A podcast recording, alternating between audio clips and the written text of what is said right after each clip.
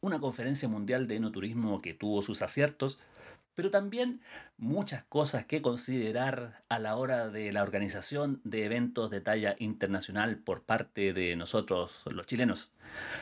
Un restaurante en medio del campo que tiene mucho que aprender respecto de precios y sobre todo de la cocina criolla que sirve. Y una entrevista a un personaje emergente del mundo del vino que busca posicionar eh, en su real magnitud la delicadeza, el vigor y la humanidad que tienen los vinos naturales. Afinen los oídos, preparen la sazón, porque aquí estamos, con viaje al sabor.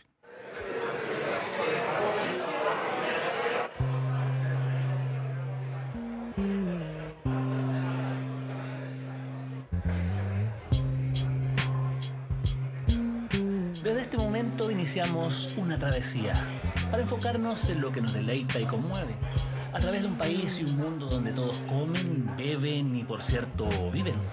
Es una ruta donde brillan las sensaciones y a veces se consiguen certezas, lo que nos provee el largo y sinuoso camino del gusto. No hay mejor forma de conocer al prójimo que compartiendo las reglas del paladar y todo lo que le rodea. Soy Carlos Reyes Medel y les invito a relajarse, disfrutar, porque acá parte Viaje al Sabor. Bienvenidos.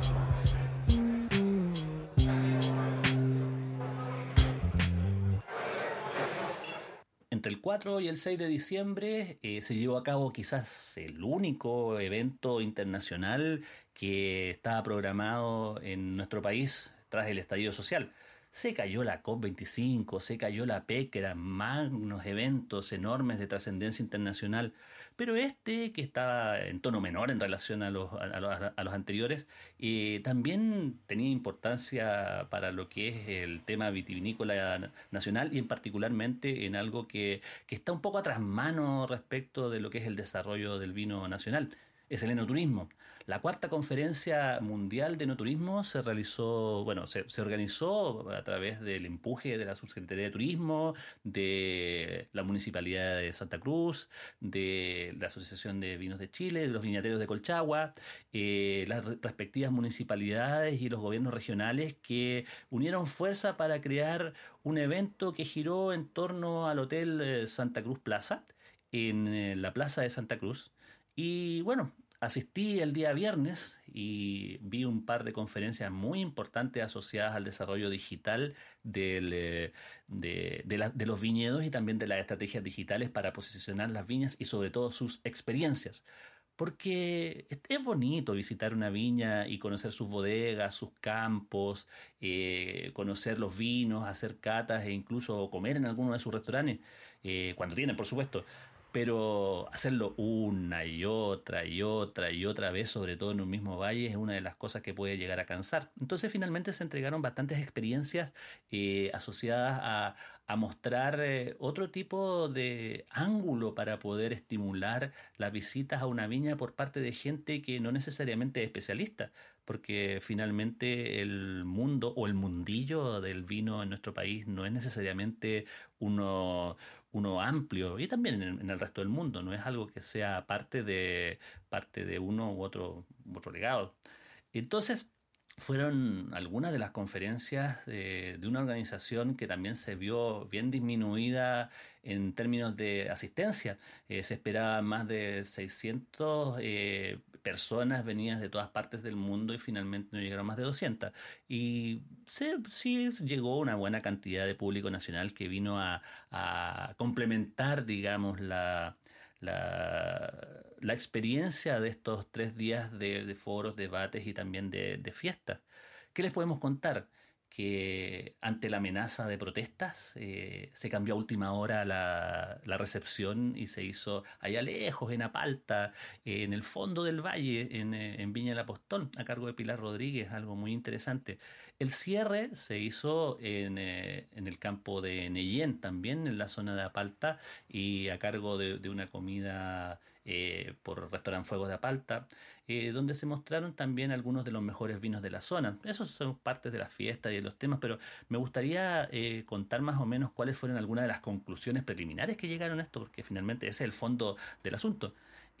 por ejemplo, incluir a las comunidades en la cadena de valor formar gobernanza, acceso al mercado. O sea, eh, básicamente que las viñas y los viñedos para poder estimular el enoturismo eh, incluyan a las comunidades, incluyan artesanos, a cocineros, a productores, eh, que generen un valor que vaya más allá de la mera experiencia de la viña. O sea, crear modelos de gobernanza públicos, privados de comunidad, o sea, asociaciones más fuertes que permitan trabajar. desde el punto de vista de la estrategia, todo pasa por el móvil marketing, venta, fidelización, imagen de destino facilitar el, acceso a la tecnología para que puedan sacar fotos, eh, accesibilidad de Wi-Fi, cosas que pueden ser de sentido común, pero finalmente las viñas no, existen porque de repente no están los materiales para poder hacer ese tipo de cosas. Esos fueron algunos eh, eh, de los aspectos que se trataron. Cooperación internacional, generar identidad, marca país. Un viñedo lo tiene cualquiera un país es único y en ese sentido también eh, fue importante eh, eh, recalcar eso para los dignatarios de todo, digo dignatarios, digamos, para los profesionales que estaban interesados en este, en este congreso. Eh, la identidad como marca país es importante porque finalmente no solo se está vendiendo vino como si fuera un mero commodity, sino que se está vendiendo o se está mostrando eh, las características de, un país dentro de una botella, su gente, su cultura, su historia, su realidad. Son cosas que están, eh, que están, que están vigentes ahí. Y para cerrar, un par de cosas que nos llamaron mucho la atención a muchas personas, que uno de los puntos negativos, la verdad, de, esta, conferencia, porque en eh, muchos de los almuerzos que no eran necesariamente para los dirigentes o los personajes más importantes que visitaban esta conferencia, eh, y en específico en el restaurante Santa Cruz Plaza, y no se servía vino, se servían jarras de Coca-Cola. ¿No hay algo más insólito que eso? ¿No hay algo más eh, decepcionante respecto de cómo se trata a, primero a, un tipo de gente por sobre la otra, pero también el, hecho de no mostrar eh, lo que uno mismo hace eh, en su propia tierra? Ese tipo de cosas que también eh, vale la pena aprender y, tener en cuenta a la hora de organizar nuevos eventos de este tipo, donde realmente hay que tirar la casa por la ventana, donde realmente se tiene que unificar la comunidad completa, eh, porque para, para poder eh, mostrar un apoyo popular a este tipo de eventos. Recorrimos la ciudad de Santa Cruz y prácticamente no había ninguna ficha, ningún cartel, no había nada que indicara que había una conferencia de esa importancia en la ciudad. Entonces, Ojo ahí, y entre muchas otras cosas. Viaje al sabor. Y dentro del marco de esta conferencia, eh, se me ocurrió volver a un restaurante que tiene una de las mejores fachas eh, campesinas, turísticas, yo creo que del país, porque Casa Colchagua es una muy linda casa de campo instalada en el campo de la viña Laura Hartwig, eh, cerca de la ciudad de Santa Cruz, en la zona de Barriales, y donde hay una comprensión de lo que se tiene que servir para el turista, o sea, eh, cocina criolla que tenga un plus eh, local que se dé vueltas en recetas criollas y que, y que muestre cosas que tienen que ver con la realidad campesina de la zona. En ese sentido, el foco está súper bien armado, pero la factura es la que falta. ¿Qué pasó? ¿Por qué una cazuela que cuesta 9.900 pesos de asado de tira viene absolutamente sobrecocida? Viene con el, con el caldo súper deslavado y más allá del tamaño no tiene ninguna emoción. ¿Por qué me tengo que comer unas empanadas de queso con prietas donde el sabor de la prieta está eh, reducido ante la cremosidad de un queso que tampoco es algo tan espectacular en términos de sabor? ¿Por qué tengo que estar eh, eh, comiéndome unas ensaladas que tienen apenas un par de, de, crispies que no tienen ninguna sazón, ningún buen montaje? ¿Por qué tengo que estar comiendo o bebiendo vinos que no están a la temperatura adecuada, sobre todo para un día de calor? Esas son las interrogantes que uno puede eh, dar cuenta en un restaurante que tiene todo para ser un líder eh, culinario en la zona, pero que se cae en una cantidad de detalles que lo hacen ser un comedor olvidable, más allá del precio que supera los 30 mil pesos por persona en promedio a la hora de comer. Entonces hay que tener mucho cuidado a la hora de mostrar el campo, más allá de que las ideas sean las correctas. Igual les cuento que está en la zona de barriales, en Los Boldos, Casa Colchagua, y que, bueno, abre de lunes a... de, de miércoles a domingo, perdón, de martes a domingo. Y bueno, su teléfono es el 99-424-5007. Su sitio web es casacolchagua.cl y espero que sea un lugar que repunte, que mejore su calidad, sobre todo en estos tiempos que captar clientes es algo muy difícil. Sabor. Bien, es un honor tener a alguien que llegue a tu casa, que llegue a tu casa porque finalmente la esencia de un dealer, porque frente a mí tengo un dealer, eh, es que te lleve lo que tú quieras a tu casa en el momento que tú lo necesites. Y bueno, tener eh, un personaje de estas características es súper necesario. Y es necesario porque en el caso que nos corresponde tiene que ver con el tema del vino. Es una persona que está de alguna forma esta temporada debutando y fue una sorpresa eh, cómo organizó y cómo organizó junto a un grupo de personas uno de los eventos más interesantes que se ha desarrollado en el tema de las ferias y eventos del vino durante esta temporada 2019 que ya está terminando. Eh, es eh, el vino Resiste, que por el lugar, por la ubicación en, eh, en el galpón Víctor Manuel del Persa Bio Bio congregó a un público transversal que muchas veces no está acostumbrado a a tomar vino bajo los parámetros de una feria habitual y también no está acostumbrado a tomar ese tipo de vinos que están proponiendo. Entonces, esas son las cosas que, que, quiero que nos cuente Pablo Zambrano que está acá, que llegó a la casa mm. como buen dealer. Mm. Bienvenido. Y bueno, cuéntanos por cómo, cómo estuvo esta feria que se desarrolló este domingo 8 de diciembre, eh, la segunda versión porque la primera fue en julio de este año. Mm. Y Cuéntanos cómo, cómo se desarrolló eh, y qué, lecciones sacaron de, este, mm. de, esta aventura. Ya, primero gracias. Te agradezco por la invitación. Es Súper eh, reconfortante que a uno lo inviten a hablar de, vino. Eh, como tú decís, yo soy dealer de vino. ando con mis vinos por aquí, por allá, entre Francia y Chile, repartiendo en restaurantes, en casas, como un dealer. Y con respecto a la pregunta, eh, venimos saliendo todos fresquitos y bien cansados y acalorados porque estamos en diciembre a 30 grados en Santiago y venimos saliendo de esta eh, segunda versión eh, que fue, fue bien accidentada por lo que está pasando en el país.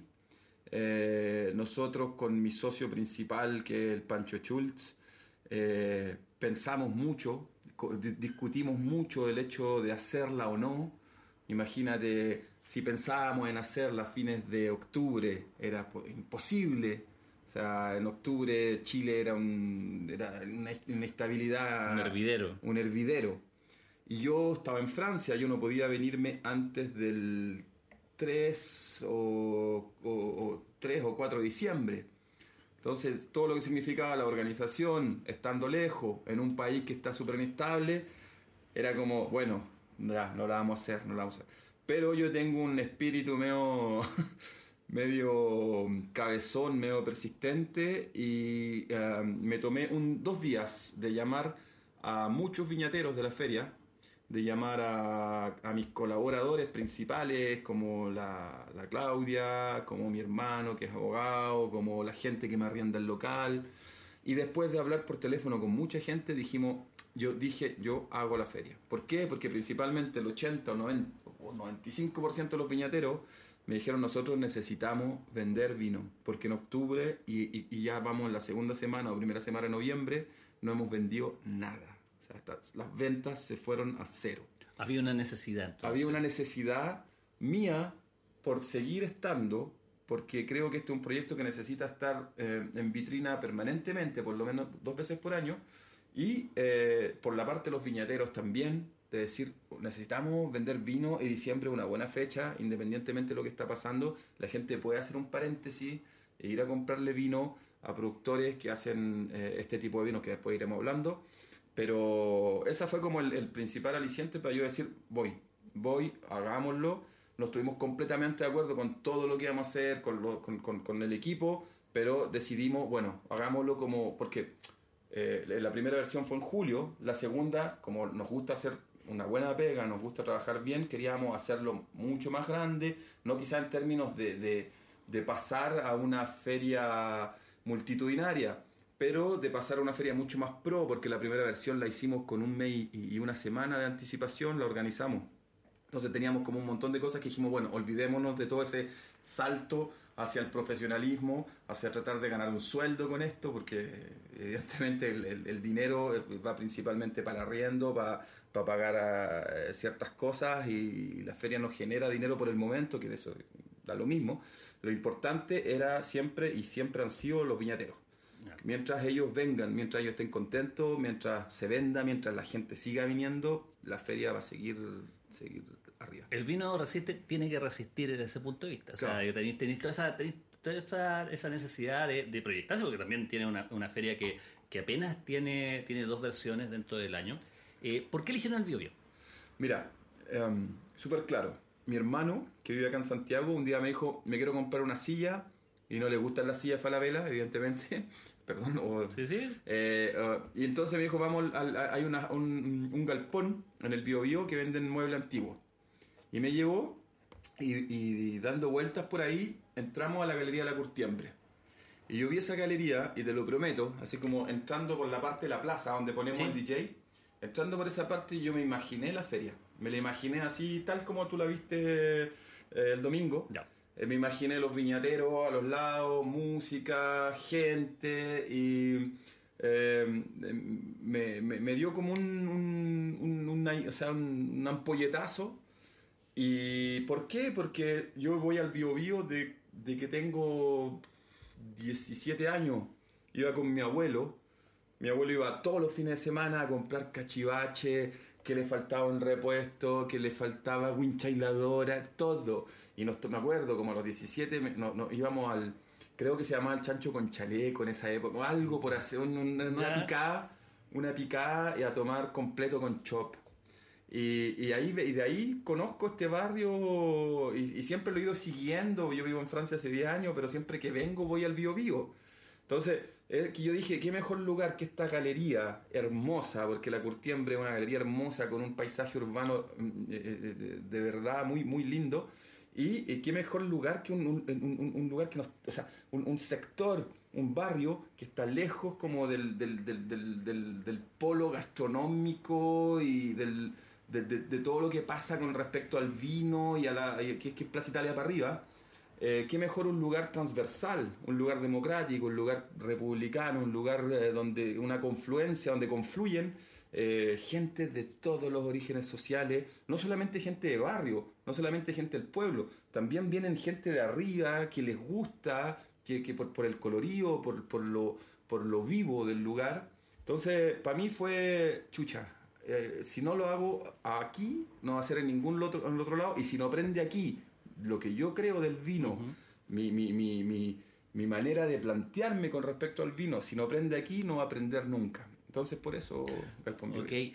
Eh, toda esa experiencia que tú me acabas de contar es la que es la que también has ido cultivando en Francia. Me gustaría que me contaras más o menos cómo ha mm. sido tu, tu devenir. 10 años en Francia, eh, en París, en otra ciudad, Lyon, mm, mm. me, contabas también. Eh, ahí es donde te acercaste al vino y ahí es donde me imagino que hay este tipo de feria. ¿Me podrías contar cómo son las ferias allá este, de este, de, este, tipo de vino? Las ferias, yo lo que hice en la, en la Curtiembre, que yo, no es nada nuevo, ¿ah? hay, otras ferias de, la misma índole aquí en Santiago y que son súper buenas y que me encantan.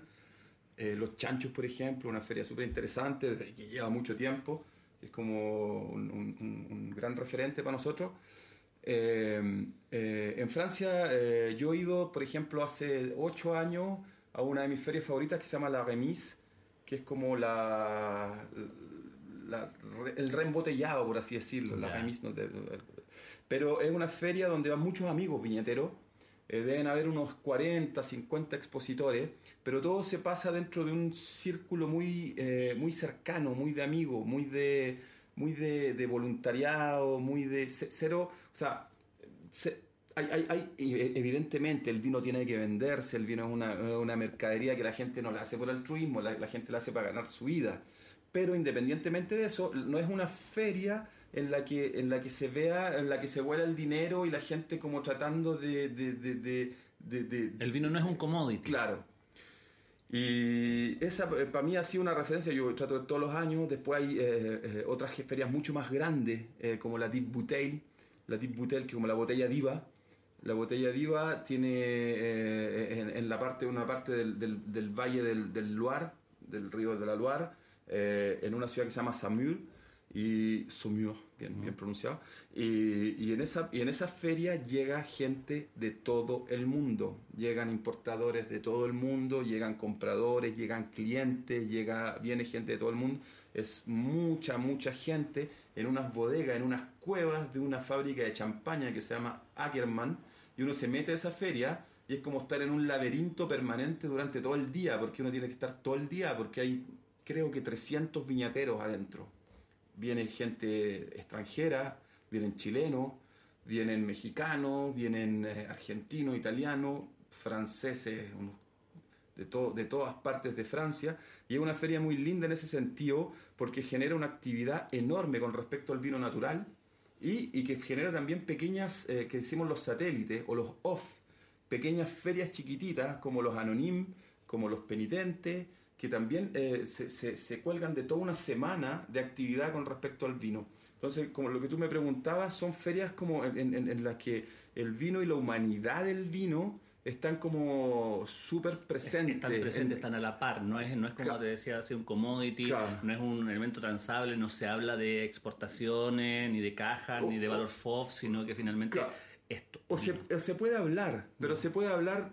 se puede hablar después o, se puede hablar durante, pero no es, hay, hay, como todo también, claro, hay como todo una camaradería, una, una, forma de relación con respecto al vino, de, de, de, juntarse con respecto a esto que, es súper interesante. Que finalmente la esencia de por qué estamos compartiendo y por qué estamos también compartiendo ahora una, un vinito, una, copita de Sansó del Valle de, Colchagua, Casa Nicolás 2017 bastante fresquito, sobre todo para los días que están corriendo. Harta fresa, harta fresa. verde, como esta fresa machacada, sí, con un poquito de azúcar, así. Mm. no, rico. rico. rico, vino.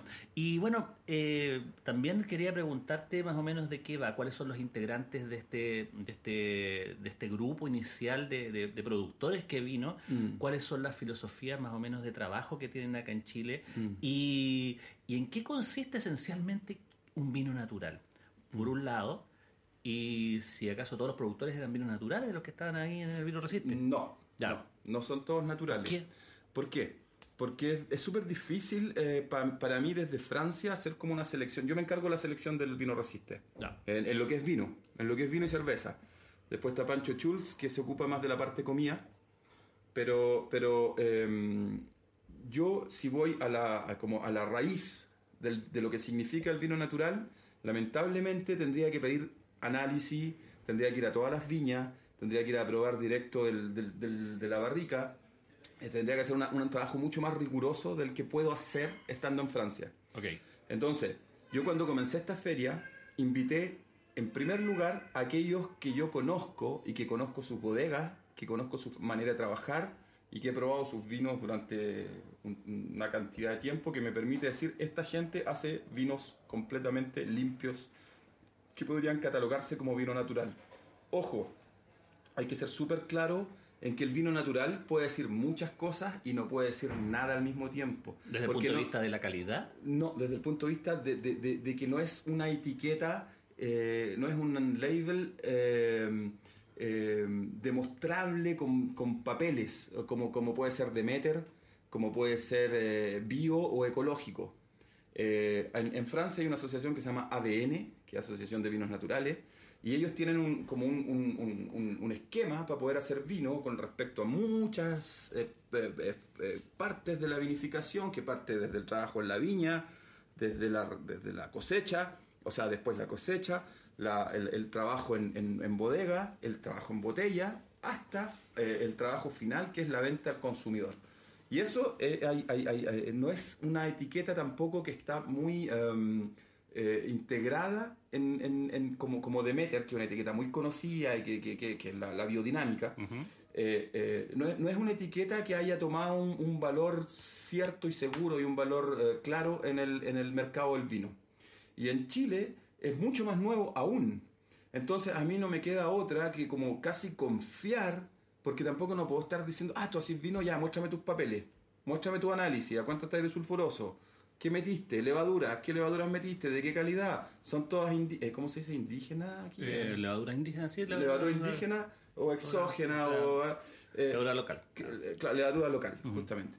Entonces, yo dije, bueno, o tomo la decisión de hacer un salón radical y quedarme con cinco o seis viñas chilenas, que yo conozco y que sé que trabajan, o hago esto eh, un poquito más abierto, tratando de separar las cosas, tratando de que la gente sepa quiénes hacen vinos realmente naturales, por así decirlo, y qué gente hace vinos que por ahí son de, otra, de otro perfil, que no, no, no quiere decir que sean peores, Es- eso, ojo, no es que simplemente tienen una tendencia más de campo y que en el campo a veces se trabaja con ciertas cosas, o, o una tendencia más, más de venta eh, eh, den- dentro de sectores eh, eh, un poco más establishment, eh, y, así. Entonces decidí como, y, y sobre todo este año, por lo que me dijeron que había que eh, traer, abrirle la puerta más a, a- a la venta para los, para los viñateros directamente, por eso como que la, la- la- feria como que se abrió y la selección fue un poquito más, un poco más indulgente, indulgente, con, con, con, con la selección, con los viñateros.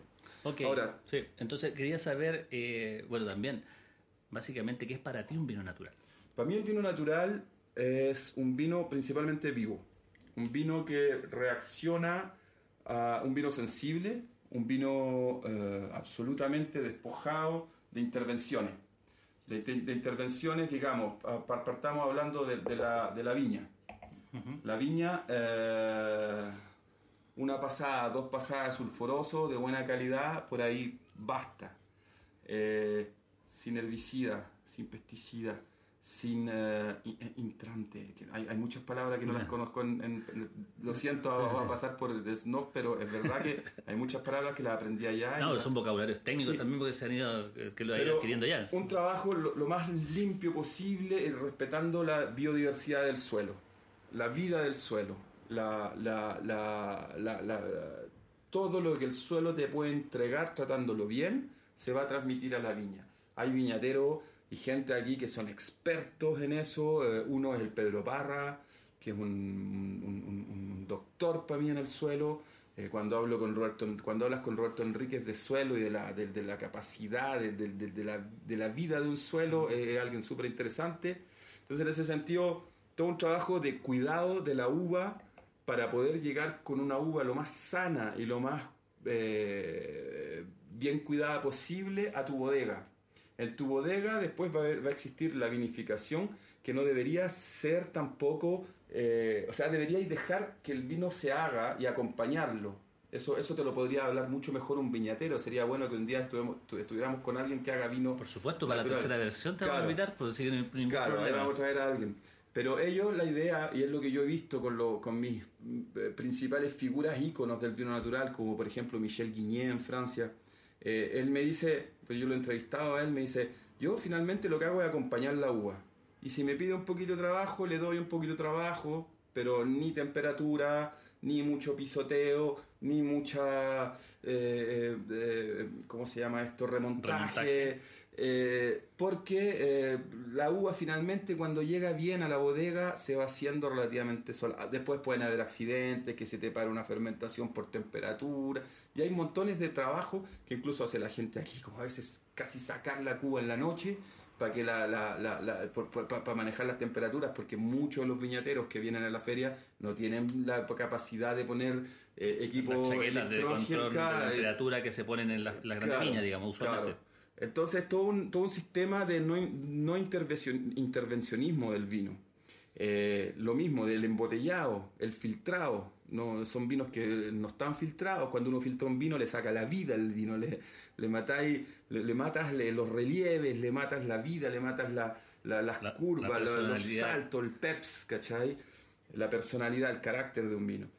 Y después, eh, eh, incluso existe la, forma de que, por ejemplo, la, Macarena del Río, ella dice, nosotros hacemos vino desde la, desde la uva hasta la venta, o sea, va, acompañado todo ese proceso, todo ese proceso, y, existe una humanidad palpable y una humanidad como transversal a todo este proceso. Para mí eso es el vino natural. Y como consumidor, yo te puedo reconocer un vino natural a un vino dormido, un vino muerto, eh, súper simplemente, súper fácil, porque para mí es un vino que tiene energía, un vino que uno siente la energía, un vino, un vino que, tiene estados de ánimo diferentes, que puede partir un poco enojado, un poco tosco, y que con el tiempo se va a abrir, va a ir saliendo fruta, va a ir saliendo levadura, va a ir saliendo toda, esta comunión de cosas vivas que existen, y va a ir pasando, después se va a oxidar quizás rápidamente si no está muy protegido, entonces hay que tomárselo rápido, medio frío. Son vinos que también a veces cambian como los seres humanos,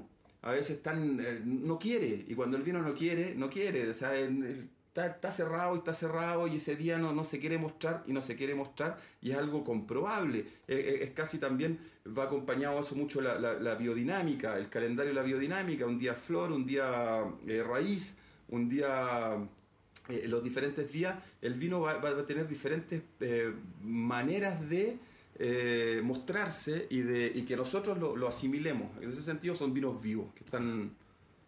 Que, que están, que, que están que están en una marcha mucho más, eh, con un carrusel mucho más amplio de lo que podría ser un vino convencional, eh, con todos los parámetros habituales que uno ve en la industria del vino. Y ahora, eh, volviendo, volviendo al tema de, la feria del vino resiste, mm. ¿Cuáles son los pasos a seguir que, ah. que, van a... ¿Qué es lo que van a hacer después, eh, después de esta feria? Porque les fue bien, eh, fueron más de 400 personas que, mm. compraron la copa. Yo tengo mi copa de mm. vino resiste acá mismo, se la voy a mostrar en fotos después. fue una feria muy interesante, muy transversal, se hablaron temas diversos, obviamente hubo conversación de pasillo, hubo diversidad, de todo, de todo orden de cosas. ¿Qué lo que quiere que, ¿qué va a pasar? A, mí lo que me, o sea, la, idea es que el, vino resiste vaya creciendo de forma gradual, de forma gradual y de forma humana. Eh, este año, por ejemplo, eh, previmos más copas, preveímos más copas, perdón, porque eh, el año pasado nos quedamos sin copa a las 3 de la tarde o 3 y media. O... Entonces dijimos, eso no puede volver a pasar. Había otro tema que es súper complicado en el, en, el, en el barrio Franklin, retirar dinero entonces este año preveímos, aunque a mí no me gustan los bancos, a nadie creo, eh, preveímos estas tarjetas, esta compra con red compra. ¿Por Porque si no, la feria no, funciona y porque necesitamos que funcione para todo el mundo.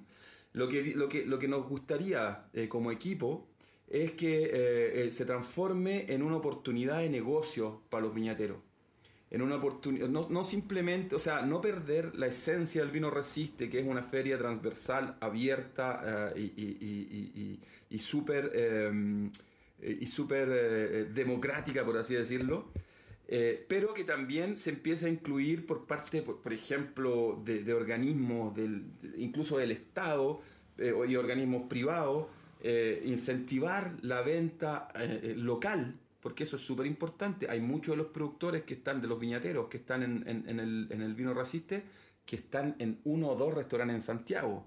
Yo encuentro eso inconcebible. O sea, uno va, yo voy mucho a restaurantes y en, la, en el 90% de los restaurantes tienen los mismos vinos, la misma carta de vino eh, o muy similar a no ser gente que tiene que va un poquito más allá. Sí, hay una fuerza de la costumbre que está dirigida en ese sentido y está... Porque, también es, todo un, es todo un imperio del vino aquí en Chile que, que, que, que bueno, que hay que ir... que, hay prácticas oligopólicas sin duda en ese sentido y sobre todo eh, en, la, en la distribución y en cómo se comercializa directamente al público en un país que está disminuyendo su consumo per cápita de vino, pero finalmente también, por otro lado, se ha ido orientándose a la calidad, sobre todo en los segmentos más jóvenes, mm. de 35 años hacia abajo, mm, mm, que donde hay una donde hay una mayor posibilidad de adquirir productos con un sentido ético. Claro. También, que es Claro. otro de los condimentos que se empieza a, a despuntar en esta década. Justamente, en un consumo responsable. Eh, Quieren en- crecer, con- quieren crecer de queremos manera crecer, queremos orgánica. crecer de manera orgánica en- en- en- con respecto al público y de manera sustantiva con respecto a una que sea una oportunidad de negocio para los viñateros. En ese sentido, incluir importadores. En Brasil se compra mucho vino natural. eh, en Europa se compra, en Japón se compra mucho vino natural y, y en alguna medida empezar a crecer eh, también hacia ese, hacia ese puente de, de exportación y no olvidar el mercado local. O sea, vas a ser un mega dealer. Eh, no, la idea, la idea es que lo. No, yo voy a ser siempre un dealer chico. Ahora, si Estamos esta. grabando estas palabras, se van a quedar ahí. No, no, no, no, no. No, no importa, No, no. vamos, vamos, que se puede. Mira, el tiempo, nadie, nadie la haya comprado. No, no yo lamentablemente no nací para contar dinero. Una vez creo que lo escribí cuando tenía como 20 años, pero no. No, Siempre- No, pero básicamente también una- es un objetivo también si el dinero vend- el, el dinero vendrá cuando tenga que venir. Pero a, a lo que voy que, que tiene que ver como que, que hay sueños de poder proyectar Ah, al pequeño, al A- a- pequeño productor chileno en el lugar donde se merece, haciendo este tipo de vinos que nos estamos tomando en este momento. O sea, Absolutamente. es- eso es la, es- esa, es la, esa es la idea y esa es la, la, eh, la decisión. ¿Van a ser más ferias el próximo año a contar del 2020? Eh, Sí. ¿Van a ser en Santiago? ¿Van a Queremos, ser en regiones? queremos, queremos siempre guardar el vino, eh, eh, seguir con el vino resiste en invierno y en verano. Las fechas pueden cambiar con respecto a lo que esté pasando, con respecto a cómo están los viñateros también de trabajo y eso, pero siempre en invierno y en verano. Y queremos salir a regiones, eh, principalmente algo sur, central sur, estábamos pensando en Concepción. Eh, yo soy un enamorado del Valle Litata. Eh, creo que ahí, ahí- allí me, me, me, me, voltearon la cabeza muchos vinos las primeras veces que empecé a probar vino de Chile y también al norte. Entonces la idea es tener cuatro, fe- el vino resiste con cuatro versiones eh, al una, año. Una por cada estación del año. Claro. Ese, ese, es el, ese es el paralelo que, Claro. que- que se va a hacer. eh, ese, es, el- ese es el anhelo, que, que se descentralice, digamos, Claro, este tipo de dos en. Santiago y dos en regiones. Y que puedan y que puedan también dentro de la misma ciudad eh, estar en un punto convergente como es el Persa Bio Bio, sobre todo Claro. los días domingos, un gran flujo público de todas partes de nuestra ciudad. Pablo, te agradezco muchísimo el, el poder eh, haber venido para acá, eh, el poder estar probando estos vinos, el poder haber conversado de esto, porque Muchas también en el fondo es un impulso eh, importante pensando en, eh, en la diversidad, en la diversidad de los de, de que tiene el vino chileno y que merecemos como chilenos mismos también también probarla y disfrutarla eh, donde se merece y cómo se merece. Así muchas que gracias. muchas yo, gracias. yo quería solamente eh, terminar y agradecer, agradecerte a ti por la invitación y también al gran equipo que el Vino Resiste, que somos tres como cabecillas, que bueno, es Pancho Schultz, la Claudita, eh, Claudia Maluenda. Claudia Maluenda, eh, Pablo, eh, casa, Pablo, yo, pero también mi familia, que no es menor, toda la ayuda que me brindan, eh, eh, porque ellos se encargan de la ventecopa, de llevarle café a los viñateros, y eso le da una, un matiz súper eh, eh, eh, cercano a la gente, y eso lo, lo valoran mucho los viñateros y la gente que viene a la feria, que tiene como toda esta onda familiar y que no vamos a perder nunca. Eh, entonces agradecerle enormemente a todo ese equipo hermoso que tengo y nada, y, y lo, esperando que el próximo sea, bueno, vamos a hacer algo, prontito vamos a comunicar algo para otoño, digamos, en este caso, y apenas tengamos esa, esa confirmación de lugar y dónde y, y- y fecha, vamos a, vamos a decírtelo en, en- en exclusiva por ahí. Bueno, pues vuelva, vuelva entonces. Espérate, Salud. saludcita. Nos vemos.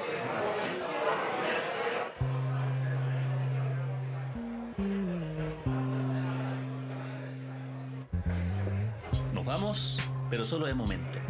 En pocos días más volveremos a reiniciar este delicioso viaje al sabor. Seguiremos en la ruta porque comer, beber, aprender y disfrutar son la mejor parte del camino.